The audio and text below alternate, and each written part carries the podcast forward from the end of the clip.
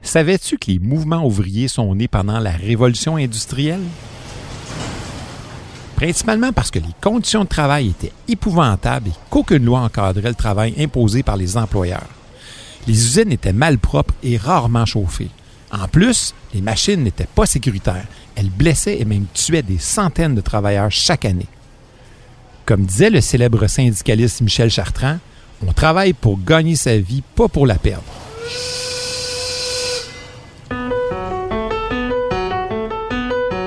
Tu sais, l'histoire, c'est pas comme la date de péremption des aliments dans ton frigo. Tu vas pas te transformer en monstre si t'en manges un peu. Et bien souvent, tu te rends compte que ça peut être bien le fun. Ici Martin Landry, je suis professeur d'histoire, t'écoutes le balado Passé date.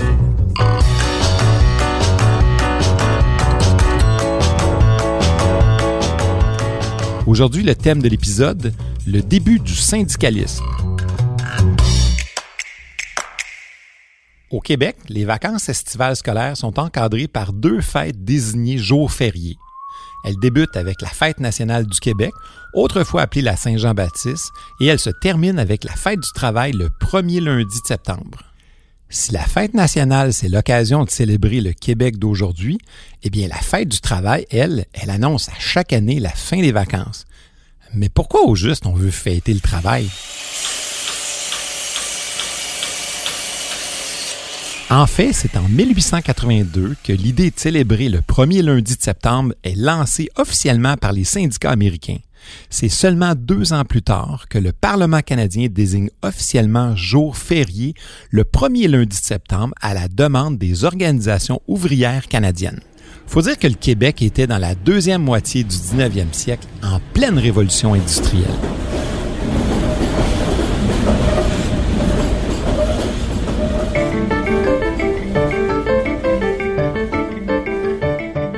Le but des premiers regroupements de travailleurs, c'était tout simplement d'améliorer les conditions de travail des ouvriers. À partir des années 1840, un premier mouvement d'industrialisation se dessine sur les bords du canal La Chine à Montréal. L'amélioration du réseau de canaux avec les Grands Lacs et la construction de lignes de chemin de fer permettent d'intensifier les échanges avec l'Ontario et les États-Unis. La signature d'un traité de libre-échange avec nos voisins du Sud favorise le développement de plusieurs industries de transformation, comme les scieries, les meuneries, les manufactures de chaussures puis de vêtements par exemple. L'augmentation de la demande pour certains produits amène des propriétaires à agrandir leurs ateliers et à introduire des machines industrielles. Et ça, ça se trouve à accélérer la production en divisant les tâches et en permettant l'embauche de travailleurs sans qualification particulière. Hmm. Cheap labor, my friend. Avec l'arrivée des machines, on passe littéralement de l'artisanat à la manufacture, mais ça entraîne inévitablement une transformation radicale des rapports entre les propriétaires des manufactures et leurs ouvriers. Dans ce contexte-là, le regroupement de travailleurs, ça devient presque l'unique moyen de faire contrepoids au pouvoir patronal. Faut dire que le syndicalisme connaît des débuts plutôt modestes. C'est parce que jusqu'en 1872, plusieurs lois interdisent aux travailleurs de se regrouper pour améliorer leurs conditions de travail. Les hommes d'affaires se voient comme des très généreux donateurs de travail. Ils veulent pas être freinés dans leur développement industriel par des nouvelles lois contraignantes. La première unité syndicale est celle des imprimeurs fondée à Québec en 1827. Puis, graduellement, d'autres groupes vont se former, comme chez les typographes, les cordonniers, les cigariers. Eh oui, on faisait des cigares ici au Québec. Les charpentiers, les menuisiers, les débardeurs et les mécaniciens. Là, tu te demandes peut-être pourquoi les ouvriers spécialisés avaient un avantage sur les autres ouvriers pour se syndiquer. Ben, ces travailleurs-là sont beaucoup plus difficiles à remplacer pendant des conflits de travail. 1867, l'année même de la création de la Confédération canadienne, il y a une union ouvrière américaine qui avait tenté d'unir certains ouvriers au Québec. C'étaient les Chevaliers de Saint-Crispin du nom du saint patron des cordonniers. Suite à ça, il y a une grève qui est organisée dans l'industrie de la chaussure, mais elle va être rapidement arrêtée par le clergé et la petite bourgeoisie. Le clergé catholique affirmait que la solution aux problèmes ouvriers se fonde sur le christianisme, qui établit dans les sociétés l'obligation du sacrifice et la loi du renoncement. Comme toujours, l'Église préfère la loi et l'ordre aux troubles sociaux que représente une grève, même légitime. Deux ans plus tard, les débardeurs du port de Montréal déclenchent une grève. C'est si violent qu'il va falloir l'intervention de l'armée pour établir l'ordre. Et petit à petit, grâce à ces mouvements ouvriers-là, les travailleurs commencent à prendre conscience que l'Union peut défendre leurs intérêts collectifs. L'année 1872 marque une étape importante dans l'histoire du mouvement ouvrier canadien. Cette année-là, suite à une condamnation des chefs du syndicat des typographes de Toronto pour avoir déclenché une grève, le premier ministre du Canada, John A. Macdonald, fait adopter une loi. La loi dit que ce n'est pas un acte de conspiration que de former un syndicat. Bon, c'est un pas dans la bonne direction, mais il va falloir attendre encore quand même une vingtaine d'années avant que les tribunaux reconnaissent véritablement la légitimité des syndicats et que les patrons négocient de bonne foi. Ce qu'on voit souvent, c'est qu'en période de ralentissement de l'activité économique, le nombre de syndicats baisse, alors qu'en période de prospérité, ils connaissent une croissance. Par exemple, après la crise économique de 1873-1878, le Canada connaît une période d'expansion économique qui se traduit par une forte croissance du nombre de syndicats. Début 1880, on en compte 22 et à la fin de la décennie, on en compte déjà 91. À la fin du 19e siècle, l'augmentation du nombre d'ouvriers et d'ouvrières dans les villes est en pleine expansion et ça, ça entraîne aussi un nombre croissant d'arrêts de travail. Hey patron, je peux prendre une pause? Savais-tu qu'à cette époque-là, les femmes sont de plus en plus nombreuses à travailler dans l'industrie de la chaussure, du textile et du tabac? Elles se plaignent des conditions de travail difficiles, en plus souvent d'être payées la moitié du salaire des hommes pour faire la même job.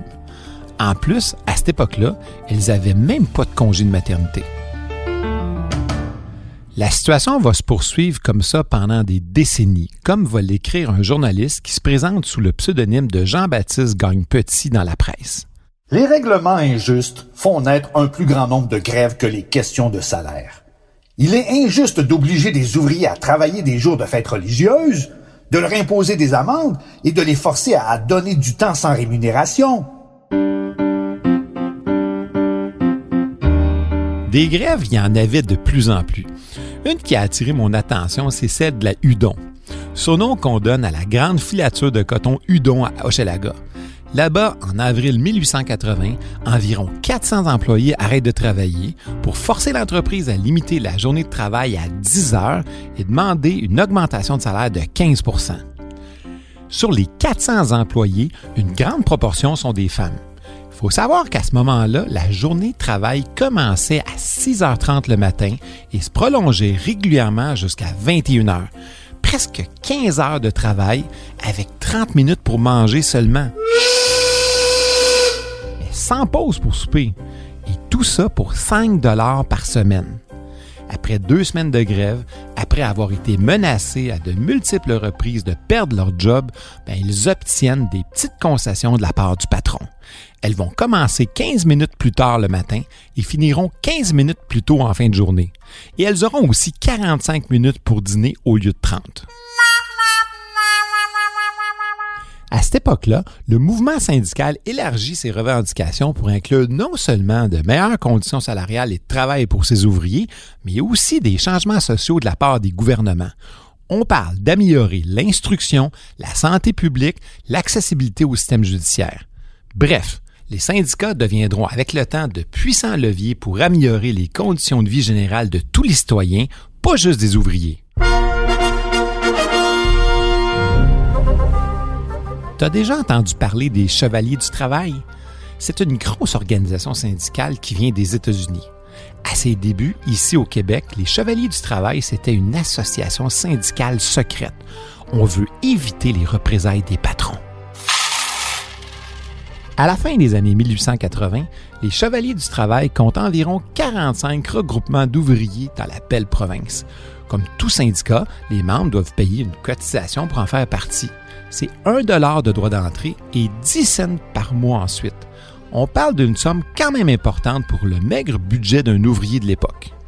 La solidarité des travailleurs faisait peur à certains hommes de pouvoir de la société. C'est dans cet esprit-là que Monseigneur Tachereau, l'archevêque de Québec, condamne les actions de la présence des chevaliers du travail ici au Québec. Malgré la pression des patrons et du clergé pour qu'ils déguerpissent, les chevaliers du travail vont être présents dans le mouvement ouvrier québécois jusqu'à la fin du 19e siècle. Les nouvelles conditions de travail et le rythme de production industrielle imposés par les entreprises vont créer énormément d'abus. Pour freiner ces abus-là, les centrales syndicales vont réclamer des interventions de l'État. Les centrales syndicales souhaitaient que le gouvernement impose des conditions minimales de travail. Leur réclamation comprenait l'interdiction du travail des enfants de moins de 14 ans, la limitation à 8 heures par journée de travail pour les femmes et les enfants et la mise en place de mesures de sécurité au travail. Finalement, le gouvernement du Québec va céder aux pressions des milliers d'ouvriers et va adopter en 1885 une première loi ouvrière, l'acte des manufactures. Elle fixe le temps de travail pour les femmes et les enfants à 60 heures par semaine et à 72 heures pour les hommes. Aujourd'hui, en comparaison, on parle d'une semaine de travail de 35 à 40 heures. C'est dire comment les choses ont évolué.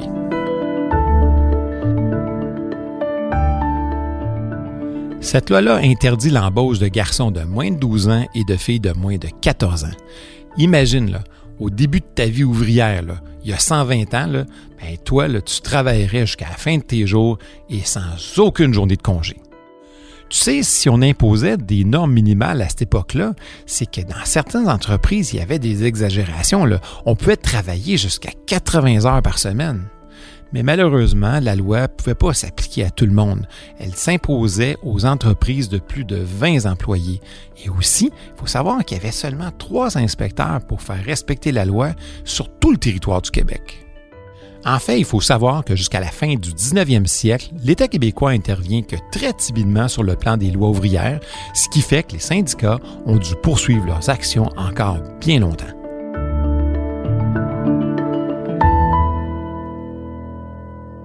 En terminant, est-ce que tu savais que la première fête des travailleurs est célébrée en 1886 dans les rues de Montréal? Ouais, le premier lundi de septembre à l'initiative de l'Union des cigaries de Montréal. Cette journée-là, on faisait un grand défilé dans les rues de la ville. La plupart des organisations ouvrières paradaient fièrement avec leurs bannières. Tout ça accompagné de la musique de fanfare et de nombreux chars allégoriques. Ces chars-là illustraient un métier ou vantaient les mérites du syndicalisme.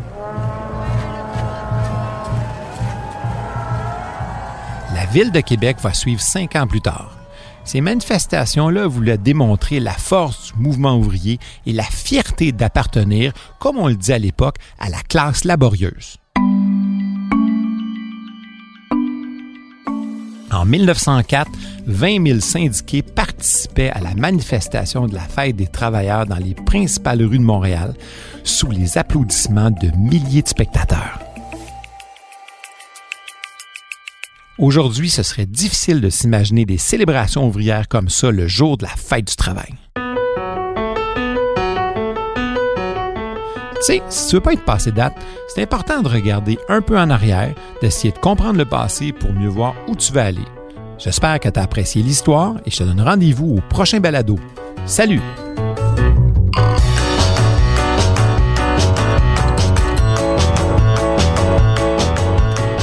La recherche historique, Raymond Bédard et moi-même Martin Landry. Au montage, Philippe Séguin. À la réalisation, Anne-Sophie Carpentier. Un merci spécial à Mario Bissonnette et Nicolas Théoret. Diffusé en collaboration avec la Société des professeurs d'histoire du Québec, ce balado est une production de Montréal en histoire et de Cube Radio.